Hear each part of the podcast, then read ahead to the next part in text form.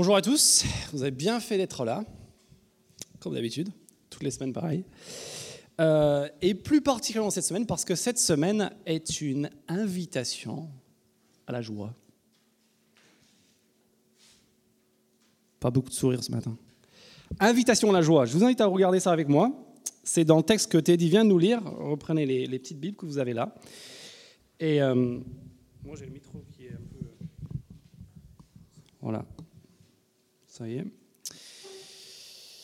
Page 772. Et euh, juste en dessous du gros 4, vous avez un petit 4. 3 cm et demi, je pense, à peu près. Et là, vous avez un message qui peut paraître étonnant. Parce qu'il faut le dire, que ce soit votre première fois dans une église ce matin, ou que vous soyez un vieux, vieux habitué, c'est pas toujours à la joie qu'on pense en premier s'agissant de la pratique religieuse. On voit la religion comme étant de quelque chose peut-être de tristouné, de morne, de déprimant, de très sérieux. Et oui. Et là, qu'est-ce qu'on a au verset 4 On a un gars qui écrit un texte biblique et qui dit, s'il y a une chose que je vous pour vous ce matin, c'est la joie. Réjouissez-vous, mais souriez un peu. Réjouissez-vous toujours. Même le dimanche à midi, quand vous êtes fatigué de la veille, réjouissez-vous dans le Seigneur toujours. Je le répète, pour ceux qui sont fatigués, réjouissez-vous. Et en fait, ce n'est pas juste une phrase qu'il lance comme ça, c'est en fait quelque chose que Paul a été en train de dire tout au long de cette petite lettre. Revenez avec moi au tout début, chapitre 1, verset 4. Deux pages avant, chapitre 1, grand 1, petit 4 encore, j'aime bien les 4 ce matin. Dans toutes mes prières pour vous, dit Paul, en commençant sa lettre, je ne cesse d'exprimer ma joie. Ma joie, pourquoi? À cause de la part que vous prenez à l'évangile depuis le premier jour. Maintenant, je n'ai pas le temps de vous montrer toutes les fois où Paul dit euh, Je me réjouis, réjouissez-vous tout le long. Mais la dernière fois qu'il aborde ce sujet de la joie, c'est au verset 10 de notre texte d'aujourd'hui, chapitre 4, verset 10. Et là, il finit en évoquant encore cette grande joie une joie débordante dans le Seigneur de ce que vous avez pu enfin renouveler l'expression de votre intérêt pour moi. On a ici un homme dans la joie qui invite nous, qui nous invite pardon, à participer, à prendre part à cette joie. Et on, on note bien que la joie à laquelle on est convié ici, c'est pas juste un gros kiff. C'est pas un plaisir individuel d'un instant, c'est une joie qui est profonde et c'est une joie qui est partagée, qui est collective, qui est collaborative. En fait, ce que Paul est en train de nous montrer en premier lieu ce matin, c'est que l'Église, l'Église de Philippe et l'Église en général, n'est pas juste un réseau de sympathie relationnelle. C'est pas juste un, un lieu de personnes réunies par une pratique religieuse. L'Église, en notre Église aussi, a vocation à être un réseau de partenaires, de coéquipiers, d'associés, d'acteurs réunis ensemble autour, on a vu au chapitre 1, du plus gros et du plus beau de tous les projets de toute l'histoire, le projet en fait de Dieu. Et le projet de Dieu, ça s'appelle l'évangile un mot religieux, mais l'évangile, c'est la bonne nouvelle. Le projet de Dieu, c'est une bonne nouvelle. J'ai une bonne nouvelle pour vous. Souriez. Bonne nouvelle. Et c'est une bonne nouvelle qui concerne comment Dieu entend nous changer et comment Dieu entend aussi changer le monde à travers nous. Et je parie que ça, c'est un projet qui peut nous intéresser tous. Si vous avez envie de vous voir changer, si vous avez envie de participer à voir le monde changer, eh bien, vous voulez en fait ce que Dieu veut pour vous. Vous voulez en fait de ce projet qui s'appelle l'Évangile, qui s'appelle l'Église, la bonne nouvelle, qui nous change et qui change le monde. Et ce projet, comme disait l'autre, il sera collaboratif ou il ne sera pas. Il sera collectif ou il ne sera pas.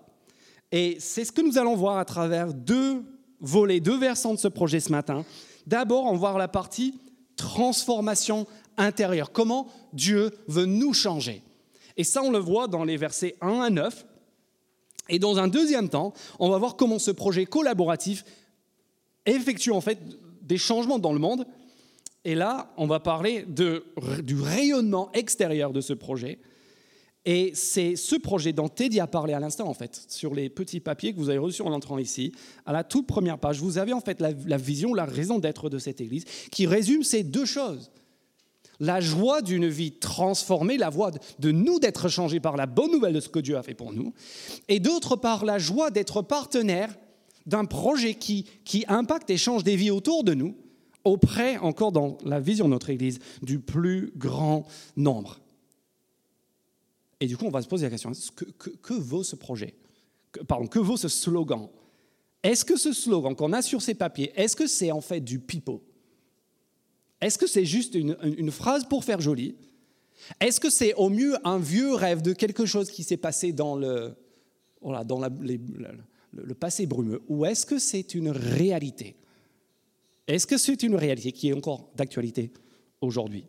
Regardons ça ensemble en faisant un point sur deux choses, l'état de nos émotions, versets 1 à 9, s'agissant de ce qu'il en est de notre changement intérieur, et puis on va faire le point sur l'état de nos finances, dans les versets 10 à 19, s'agissant de ce projet qui change le monde. Commençons par la joie d'être partenaire de ce projet, cette bonne nouvelle qui nous change, qui agit sur euh, nos relations notamment, et nos émotions, pardon. On commence ici au verset 2 avec moi, avec Évodie et Saint-Tiche. Est-ce qu'elles sont présentes ce matin, Évodie Non, je ne la vois pas au fond. Évodie et Saint-Tiche, deux braves dames. Et regardez, elles ont un petit souci, ces dames. J'encourage, dit Paul, Évodie et Saint-Tiche à vivre en plein accord dans le Seigneur. Et puis il s'adresse à quelqu'un qu'il connaît sur place. Il dit, toi aussi, mon fidèle collègue, tu vas te reconnaître, je te demande de les aider, ces deux braves dames qui se crêpent le chignon. Voilà, pour nous mettre en appétit ce matin, c'est merveilleux. Et Paul, ce qu'il veut, bah, il veut que ça cesse, parce que comme nous, il est gêné. Vous savez, quand des gens sont en conflit autour de nous, ça, nous gêne profondément. Et donc, qu'est-ce qu'on fait Vite, on, calme les esprits, et puis on tapisse un bon coup, et on fait que ça aille bien. Mais Paul, en fait, il veut plus que ça. Moi, je pense que si les versets 2 et 3 sont suivis des versets 4 à 9 qui parlent en fait de notre cœur, qui parlent de l'intérieur. En fait, c'est que Paul, il vise pas juste un petit rafistolage, bisous, bisous, hein, on est copains, copains, alors qu'en fait, dans le fond, on se déteste. En fait, il veut que nos cœurs soient changés. Il veut une transformation intérieure.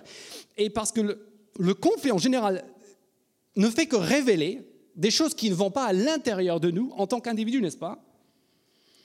Et, euh, euh, et, c'est pour ça que Paul dit, euh, voilà, verset, verset 3, verset 4, pardon, réjouissez-vous toujours dans le Seigneur. Il rappelle pourquoi est-ce que je veux qu'elles se mettent d'accord Parce que verset 3, juste avant, elles ont combattu pour l'évangile. Elles connaissent cette grande cause, elles connaissent ce grand projet, elles savent ça marche, elles l'ont vécu par le passé, et je voudrais qu'elles le vivent aujourd'hui. Et donc, recentrons nos regards sur qui? Sur, verset 4, le Seigneur sur celui qui mène le projet. Et donc, réjouissez-vous, réjouissez-vous. Et verset 5, regardez ça, on parle de transformation ici. pourquoi est-ce que vous, vous êtes connu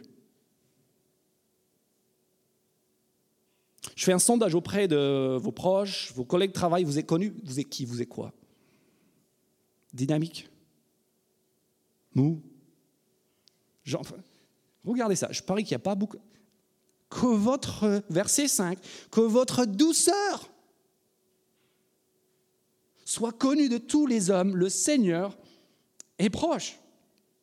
Et puis au verset 7, il est question de la paix. À nouveau, au verset 9, à la toute fin du paragraphe là, la paix. En fait, Paul parle ici d'un état émotionnel ultra prisé, ultra désiré. Il parle en, français quoi D'être zen, d'être relax, d'être tranquille, d'être pépère, d'être posé, d'être détendu, d'être en paix. C'est votre cas ce matin? J'en sais trois fois rien, mais je sais qu'on le désire tous, cet état-là. Je pense peut-être aussi réglage. Je le désirais moins avant. Maintenant, je commence à le désirer. Vous avez essayé des méthodes? Des têtes qui hochent. Bien sûr qu'on a essayé des méthodes. Mais pourquoi est-ce qu'on est si nombreux à, essayer la relaxation? À essayer le, yoga, le New Age, toutes ces techniques qu'on peut, nous présenter, ou juste même des, il y a, des, gels douches, euh, je sais pas, tranquillité, zen, Ah, on est prêt à tout pour être dans cet état de paix. Pourquoi? Parce qu'en fait, ceux qui vendent des gels douches savent que nous sommes en manque criant de paix, de zen, de tranquillité. Et pourtant, on la veut. Et comment se manifeste cette absence de zénitude et de paix Très souvent, ça se manifeste par, Philippiens chapitre 4, verset 2, par des relations tendues ou conflictuelles. Je pense à plein de gens qui se sont rendus compte qu'ils avaient un problème intérieur parce qu'en fait, ils se prenaient la tête avec tout le monde. C'était toujours conflictuel, c'était toujours tendu autour d'eux. Et c'est pas très compliqué. Hein vous connaissez la recette, vous prenez un, un paquet d'individus qui sont frustrés, stressés, qui ont les nerfs. Vous les enfermez dans un, dans un espace restreint, un appartement, une maison, une entreprise, une église, une association, une école. Tu les mets tous ensemble, tu agites bien, tu chauffes un petit coup, et qu'est-ce qui se passe? Bon, voilà, cocktail explosif de frustration, de stress, et c'est Evaudi et Saint-Tiche. Et on aimerait tout ça, mais comment est-ce qu'on fait pour désamorcer cette bombe? Regardez ce que Paul propose. Sa méthode est radicalement différente de toutes celles que j'ai déjà entendues. Verset 6, regardez, le premier, point, qu'est-ce qu'il ne propose pas de changer les circonstances. Quand nous, on est qu'est-ce qu'on dit? Mais vire ta copine. Tu vois pas qu'elle te pourrit la vie. Mais change de poste. Fais, une réorientation professionnelle. Trouve un nouvel appartement. Le, là, tu vois, l'appart vraiment idéal. Construis-toi une maison. Là, tu seras bien. Exposé plein sud, la terrasse, le parking, tout ce que tu veux. Tu, tu seras pépère. Là, tu seras bien. Et puis, euh, n'oublie pas de faire passer l'expert de Feng Shui, là, que les meubles soient bien, voilà, bien agencés comme ça, les énergies, les ans, tout ça, tu vas te faire cuire comme au micro-ondes, tu seras, tu seras dans un état de zen. Juste. Et euh, bien sûr, euh, conseil, faites un minimum d'enfants, s'il vous plaît, parce que les enfants, ça vous... C'est quoi le problème avec ça? On a tous essayé, hein on, on connaît tous des gens qui... En fait, on connaît tous, je pense, des gens qui sont ultra privilégiés qui ont tout ce que nous, on aimerait avoir, et qui peut-être ont passé leur vie à essayer de, trouver cette belle vie zen, posée, cool, tranquille. Et en fait, ils en font même une religion. Leur argent, leur temps, leur, pour avoir le... Euh, soit c'est le... le, le J'oublie le mot. Pour la lumière au plafond, là. Le lustre, ou le... L'abat-jour, voilà, merci. Je ne suis pas très bon en aménagement intérieur. Euh, même l'abat-jour, tu vois, là, qui, il y en a un enfant d'ailleurs qui, je pense, zen, euh, voilà, rayonne pour euh, au-dessus de Noé. C'est magnifique. merci au lab de nous installer ça. Et tu connais ces gens, ils font toutes ces, ils, en font une religion. Et vous savez quoi? Ils sont complexés, névrosés, stressés, et même stressés par l'absence de cette paix qu'ils sont en train de rechercher. Euh, je donne un exemple tout bête. Le mec qui déménage d'un quartier bruyant où il y a tous les bars. Ah, je veux être zen. Allez, je déménage dans un quartier pavillon tranquille. Et trois semaines plus tard, vous savez ce qu'il devient ce mec? Il est fou de rage parce qu'il y a le chien du voisin qui aboie. Parce qu'en fait, notre cœur, il trouvera toujours un os à ronger. Tu veux être malheureux, tu veux être stressé, tu vas trouver de quoi te stresser, même si je te mets dans un champ au milieu de, de, de, de la forêt. Pas de chant dans les forêts, mais. Vous voyez le truc? On trouve toujours. Il y a toujours moyen. Il y a toujours moyen. Et c'est pour ça que Paul, il dit ne vous, ne vous dites pas je vais changer de circonstance sans changer de cœur. Changez d'abord de cœur. Regardez, verset 6. Très simple. Vous voulez connaître cette paix C'est simple. Quatre mots. Ne vous inquiétez, verset 6, de rien. Excellent, ne vous inquiétez de rien. Facile, euh, votre santé, euh, votre travail, euh, vos finances, votre, votre avenir, votre emploi du temps, vos objectifs. Ne vous inquiétez pas. Et on lit ça, on dit, attends, Paul. Enfin. Et on pense que Paul est, peut-être en train de faire la deuxième méthode qui, de notre époque, qui n'est pas la méthode de, de change tes circonstances, mais n'y pense pas la pensée positive. Dis-toi, ma vie est géniale, ma vie est géniale, ma vie est géniale. Et tous tes soucis, tu vas voir, ils vont disparaître et tu vas avoir la paix intérieure. Vous avez déjà essayé cette, cette méthode zapper, zapper tes soucis par la force qui, voilà, tu fais tordre des cuillères et après tu fais disparaître tes soucis. Et en fait, si on regarde la suite maintenant, oui, Paul vise le cœur, il vise les sentiments, pas juste la situation. Mais verset 6, la suite, c'est pas juste ne vous inquiétez de rien, soyez zen et, partez sur une île quelque part pour euh, vous adonner à des activités euh, de détente. Verset 6, c'est pas juste balayer tout ça sous un tapis imaginaire, mais c'est l'option radicale qui se présente à nous dès lors que Dieu existe. Vous avez vu cette Dès lors que Dieu existe, on peut faire quelque chose d'extraordinaire qui est impossible à ceux qui ne connaissent rien au-dessus de l'humain. Regardez, on ne peut pas juste essayer de zapper, de, faire disparaître nos soucis par le pouvoir de l'imagination. On peut les transférer sur quelqu'un qui, à la différence de nous, a les épaules pour les porter. Regardez, ne vous inquiétez de rien, verset 6, mais en toute chose, faites connaître vos besoins à Dieu. Voilà une idée nouvelle. Par des prières et des supplications dans une attitude de reconnaissance. Ce n'est pas juste on zappe les soucis, c'est pas juste on aménage autour des soucis, des circonstances. Non, on les transfère sur quelqu'un qui a les épaules pour les porter. Et tout cela en cultivant la reconnaissance. Résultat, verset 7, regardez ça. Et cette phrase, elle est juste, elle est à tomber par terre. Regardez ça. Et la paix de Dieu je répète, la, paix. Est-ce que vous pensez que Dieu est inquiet pour lundi matin? Est-ce que Dieu se fait du souci pour sa filière bac plus 5 et le stage de fin d'études qui va peut-être déboucher sur le truc, l'aiguillage qui va décider tout son exil Non. Est-ce que Dieu est là à se dire est-ce que, est que je vais y arriver matériel? Non. La paix de Dieu, c'est celle qui, d'ailleurs, euh, le texte le dit, qui, dépasse, verset 7, qui dépasse ce que l'on peut comprendre. Ça veut dire que tu prends la paix dont tu rêves. La paix, tu te demandes même si ça peut exister, mais tu l'as vu une fois dans une pub Air France. Euh, première classe, euh, business class, pardon. Et tu prends cette paix, et en fait, tu rajoutes une couche, jusqu'à arriver à ce que tu peux même pas imaginer. Et c'est cette paix-là, c'est cette paix-là qui est à votre portée, à ma portée pour peu, pour peu qu'on accepte de décharger, de transférer cela sur Dieu. Et notez bien la fin du verset 7, je trouve cette expression extraordinaire. C'est une expression militaire en fait. Et la paix de Dieu, regardez ça, gardera, protégera, préservera et votre cœur et même vos pensées en Jésus-Christ, lui qui est la source de notre joie et de notre paix, celle qui dépasse l'entendement. Est-ce que vous voulez devenir quelqu'un de spirituel? Est-ce que vous voulez savoir comment repérer quelqu'un de spirituel?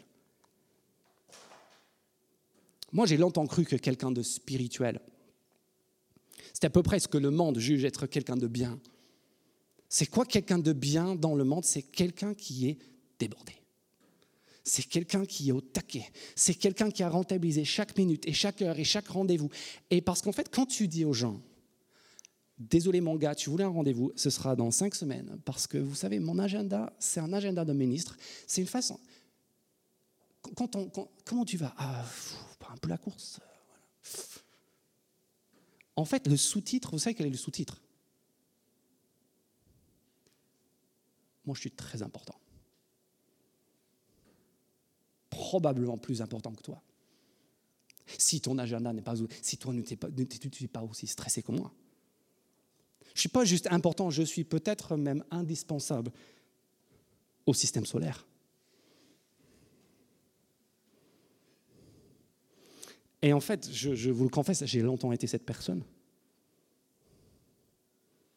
Et ce n'est pas du tout une preuve de maturité spirituelle. C'est même une preuve d'immaturité spirituelle. Parce que ceux qui sont spirituels, ceux qui connaissent la joie de cette transformation, ce sont des gens qui peut-être, tout en portant une grosse, une lourde charge, sont gardés surnaturellement dans une paix, une tranquillité, un recul, une perspective qui dépasse l'entendement.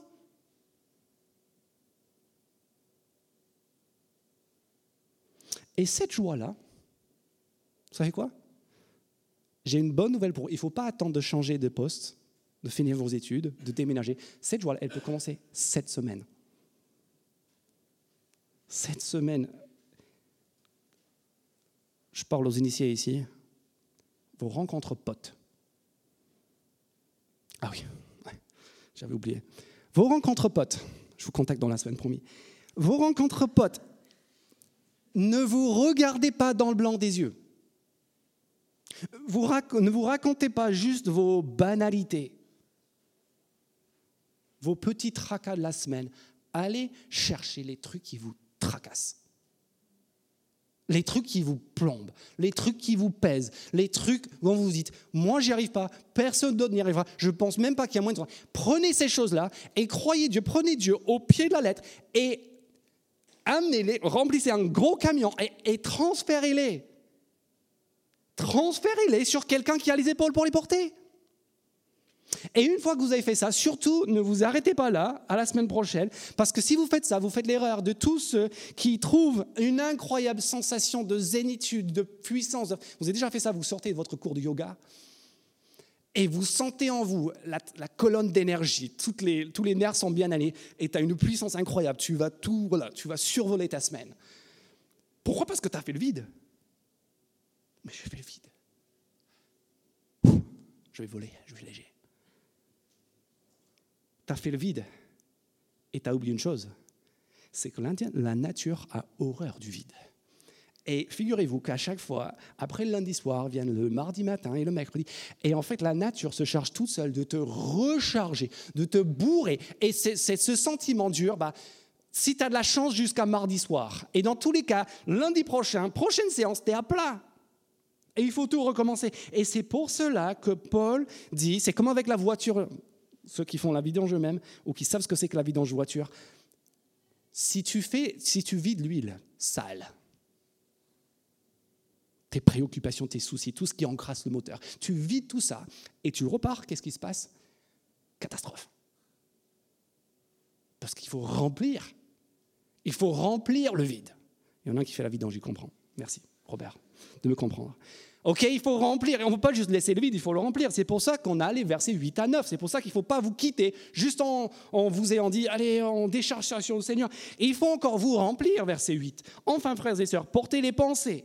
Remplissez les pensées de tout ce qui est vrai, de tout ce qui est honorable, tout ce qui est juste, ce qui est pur, digne d'être aimé, qui mérite l'approbation, qui est synonyme de qualité morale et qui est digne de louange. Dieu n'est pas une déchetterie psychologique, mais plutôt une borne de recharge, si vous voulez. Une fois qu'on a transféré notre stress, une fois qu'on a transféré nos inquiétudes, il faut encore discerner ce qui est essentiel. Chapitre 1, verset 10. Il faut se poursuivre la perfection. Chapitre 3, verset 14. Se remplir. Vous êtes bouffé par ce sentiment de, n'avoir aucune valeur il faut que tu te remplisses de la pensée de Jésus-Christ, de son humiliation qui te valorise. Tu es bouffé par cette insécurité de devoir te lever chaque matin et te battre pour survivre dans ce monde de méchants. Médite, remplis-toi de ce qui est honorable, de ce qui est digne de louange, à savoir Jésus-Christ, son exaltation qui te promet que tu es en sécurité absolue. Est-ce que tu es paralysé? Incapable d'agir vraiment, peut-être à cause de la paresse, ou peut-être au contraire à cause du stress, mais tu es là, tu es tétanisé. Souviens-toi du kilomètre 41. Souviens-toi qu'il y a quelqu'un qui t'a pris, qui t'a garanti de finir la course et qui va te donner cet élan pour avancer, et j'en passe. Remplissez-vous. Vous êtes remplis de saleté. Videz la saleté, oui, mais remplissez-vous ensuite de la sainteté, de la perfection éblouissante de Jésus-Christ. Et là, et là, le Dieu de paix sera avec vous. Ne vous privez pas de cette joie-là. Ne, vous privez pas de cette bonne nouvelle qui nous change. Soyons les partenaires de cette transformation intérieure. Si vous, si vous débarquez là et vous demandez qu'est-ce que je vais faire par la suite, de grâce, faites PEPS découverte. Ce projet sera collectif ou il ne sera pas. Pour que vous puissiez vous joindre à d'autres personnes qui sont dans la même démarche. Si vous êtes déjà engagé dans cette, ce projet de transformation personnelle intérieure, ne soyez pas juste dans la forme, n'allez pas juste à votre rencontre pour la faire. Vivez ces versets. Et si vous n'êtes pas du tout chrétien, est-ce que je peux vous inviter, malgré tout, à tester? Prenez les versets 4 à 9, enfermez-vous dans une pièce, ou discutez avec un copain qui connaît Dieu, et testez. C'est moins cher qu'une séance de yoga, de toute façon. Vous n'avez rien à perdre et tout à gagner. Et s'il vous plaît, juste pour les potes, là, ne faites pas de ces groupes de croissance des groupes de complaisance. Verset 9. Ce que vous avez appris, reçu et entendu de moi, ce que vous avez vu en moi, mettez-le en pratique. Suivez des gens qui sont des exemples. Ce n'est pas la peine de nous réunir pour dire ah, moi aussi. Prions. Suivez ceux qui sont des exemples. Trouvez-vous des exemples, des modèles. Deuxième source de joie. En plus de la joie d'être partenaire d'une transformation intérieure, de cette bonne nouvelle qui nous change, il y a aussi la joie de collaborer ensemble en vue de ce qui change le monde, la bonne nouvelle de Dieu qui change le monde. Et c'est de ça que Paul parle à partir du verset 10. J'ai éprouvé une grande joie dans le Seigneur de ce que vous avez pu enfin renouveler l'expression de votre intérêt pour moi. Vous y pensiez bien, mais l'occasion vous manquait. En clair, il lui a envoyé des, des petits sous-sous. Parce que lui, il est tout seul à essayer de faire connaître cette bonne nouvelle qui nous change et qui change le monde. Et euh, bah, il est occupé et il a besoin de, moyens financiers pour manger, pour vivre et pour poursuivre ce travail-là. Et donc, les Philippiens, ils ont fait tourner le chapeau et ils n'ont pas juste envoyé du fleur ou un, chèque cadeau d'Arty euh, pour que Paul puisse avoir un bon casque dans le, métro de Philippe pour euh, passer du bon temps. Non, ils ont, ils ont fait une, une vraie levée de fonds pour l'aider, pour l'équiper pour sa mission. Et on voit ça au verset 15 et 16 si vous voulez regarder. Il dit, vous le savez vous-même, Philippiens, au début de la prédication de l'Évangile, cette bonne nouvelle qui nous change, qui change le monde, lorsque j'ai quitté la Macédoine, aucune église n'a pris part avec moi à un tel échange de contributions. De sous-sous. Vous avez été les seuls à le faire. À Thessalonique déjà, et à plus d'une reprise, vous m'avez envoyé de quoi pouvoir à mes besoins. Ils sont passionnés, ils sont acteurs de ce qui se passe. Pas là où ils sont, mais à côté. Et ils se donnent les moyens. Et ça peut peut-être nous paraître un petit peu étonnant, n'est-ce pas euh, Commencer à échanger de biens, ça craint, ça sent bizarre et mauvais, et euh, l'argent, ça nous met de toute façon toujours un petit peu mal à l'aise. Et en plus, c'est de l'argent pour aller euh, prosélytiser, pour aller imposer aux gens ce qu'ils ont à penser, à croire. Et si, ça nous, si de telles pensées nous ont déjà traversé l'esprit, en fait, je vous invite juste à réfléchir une seconde aux gens autour de nous qui aux associations de lutte contre le cancer, de lutte contre les maladies dégénératives, de lutte contre des, des, problèmes que peuvent avoir des, enfants ou des gens ailleurs dans le monde. Et en fait, qu'est-ce qui se passe dans ces associations? Bah, C'est simple. Tu as des gens, en fait, qui voient d'autres personnes qui leur sont chères, qui leur sont proches, dans une situation de danger mortel et privés de bonheur. Et en fait, ils sont pris au tripes. Ils sont émus. Et ils regardent, ils disent, Gad, t'es dit, mais qu'est-ce qu'il faut qu'on fasse quelque chose. Et vous savez quoi Ils montent des associations, ils font des campagnes, ils, font des actions, euh, et, ils lèvent des fonds, et ils s'organisent pour offrir le bonheur et pour sortir du malheur. Et en fait, c'est exactement ce que font les chrétiens. C'est pareil. Sauf que c'est un malheur et un bonheur qui, si la Bible est vraie, sont à une toute autre échelle d'une toute autre échelle. En fait, il y a un humoriste athée qui a fait une réponse très intéressante à cette. Il disait, eh, quelqu'un disait, ouais, mais les chrétiens, ils manquent d'amour parce qu'ils parlent aux gens de ce qu'ils croient. Et lui, il répond, il est athée, il dit, mais mon coco, si, moi je vois un poids lourd qui avance à 130, 90 à l'heure, c'est déjà assez, qui avance à 8 km heure et qui fonce sur toi, et toi, tu ne le vois pas, tu l'entends pas parce que tu as ton casque que tu as acheté ton chèque cadeau chez Darty, si vous, je vois ça, c'est moi je t'aime.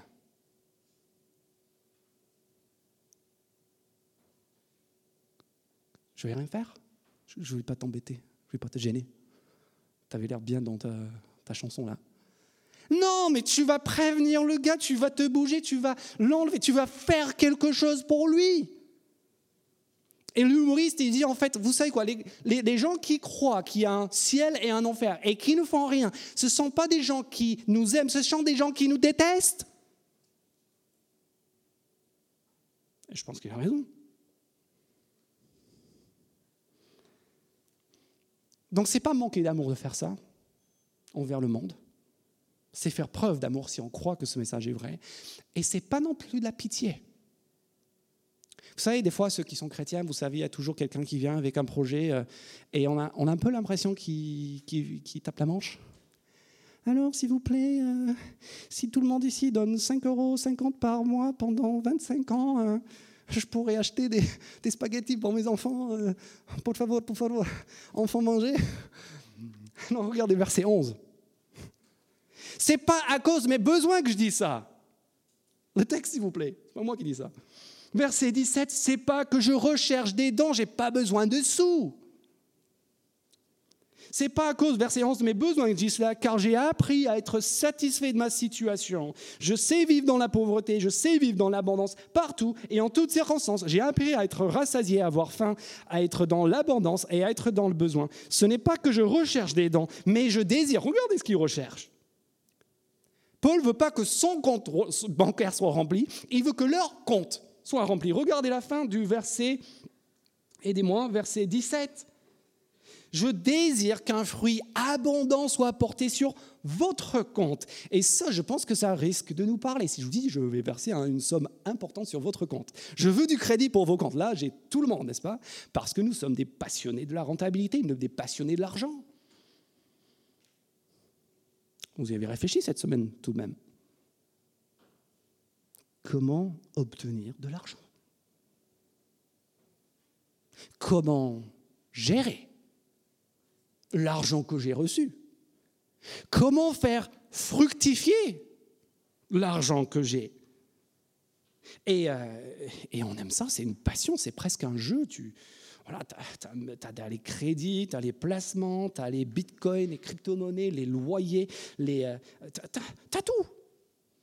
En fait, ça devient une passion, c'est un jeu, c'est un jeu de gens qui sont passionnés par la rentabilité, par le rendement, on aime ça. Et Paul, il dit, vous savez quoi, vous êtes passionné par l'argent et la rentabilité, Dieu aussi. Dieu, il adore ça. Dieu, il veut, au verset 17, qu'un fruit abondant soit porté sur votre compte. Et je vais vous dire une chose qui va peut-être vous surprendre, c'est que Dieu, en fait, il ne se contente pas il ne se contente pas de racheter des vies sales et souillées. Il le fait. Mais il ne s'arrête pas là. Dieu ne se contente pas de racheter des vies sales et souillées, il rachète aussi de l'argent sale et souillé. Il rachète notre argent sale et souillé, le vôtre et le mien qui traînent sur des comptes dans des banques qui font tourner un système financier d'une immoralité absolue, d'une injustice criante qui fait financer des mines et du pétrole et des armes et mille autres choses de ce genre. Pensez à, à toute la spéculation sur la bourse, sur la crypto-monnaie, sur l'immobilier, toute cette spéculation, en fait, qui fait quoi Qui, au final, en fait, creuse les inégalités, qui enfonce les pauvres et enrichit les riches chaque année un peu plus. Tout ce gain du commerce auquel nous participons, des deux côtés, qui a pour but quoi de, de faire susciter des besoins qui n'existent pas pour mieux plumer, siphonner, entraîner ce sentiment d'urgence. Il faut que j'achète, il faut que j'achète. Et même, je vais abattre la vache sacrée même sacré Airbus. Sacré et Saint Airbus, qui fait vivre tout Toulouse. Comment ça? À part une industrie qui contribue à la destruction de la planète et des habitats de déjà milliers de personnes aujourd'hui, à l'avenir probablement des millions de personnes.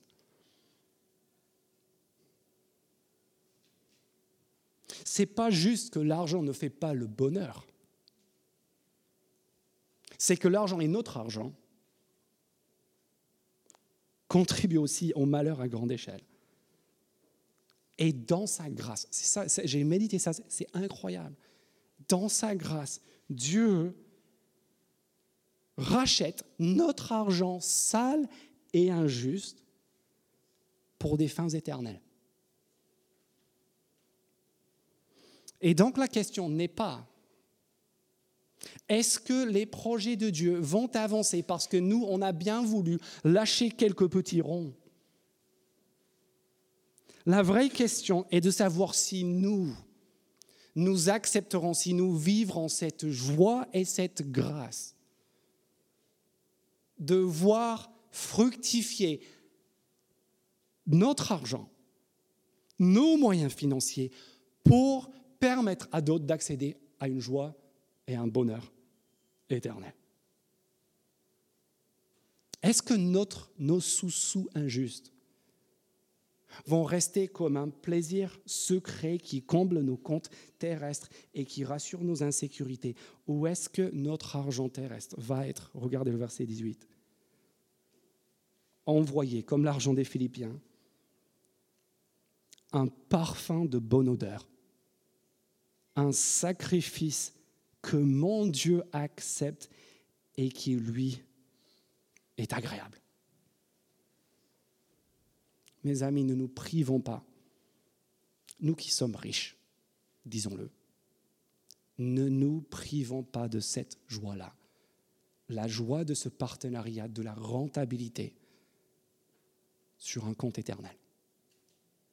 Ne nous privons pas de ça pour permettre à d'autres, si la Bible dit vrai, de se retirer du danger et d'accéder au vrai bonheur. Et pourquoi pas Et pourquoi pas en ayant une influence qui va, verset 22, jusqu'à l'Élysée, jusqu'au palais de l'Élysée. Vous avez vu ce verset 22 Paul, il dit, tous les saints vous saluent, et en particulier qui? Ceux de l'entourage de l'empereur. César. Parce que grâce à Paul et ceux qui l'ont su, et d'autres initiatives de gens, ce message est allé jusqu'à l'entourage de l'empereur, jusqu'aux décideurs, jusqu'aux institutions. Et du coup, la question, on finit Philippiens maintenant. C'était notre petit parcours de rentrée. Et la question qui s'impose à moi, et à nous aussi, je pense en tant qu'Église, c'est en fait, quelle Église est-ce qu'on veut devenir?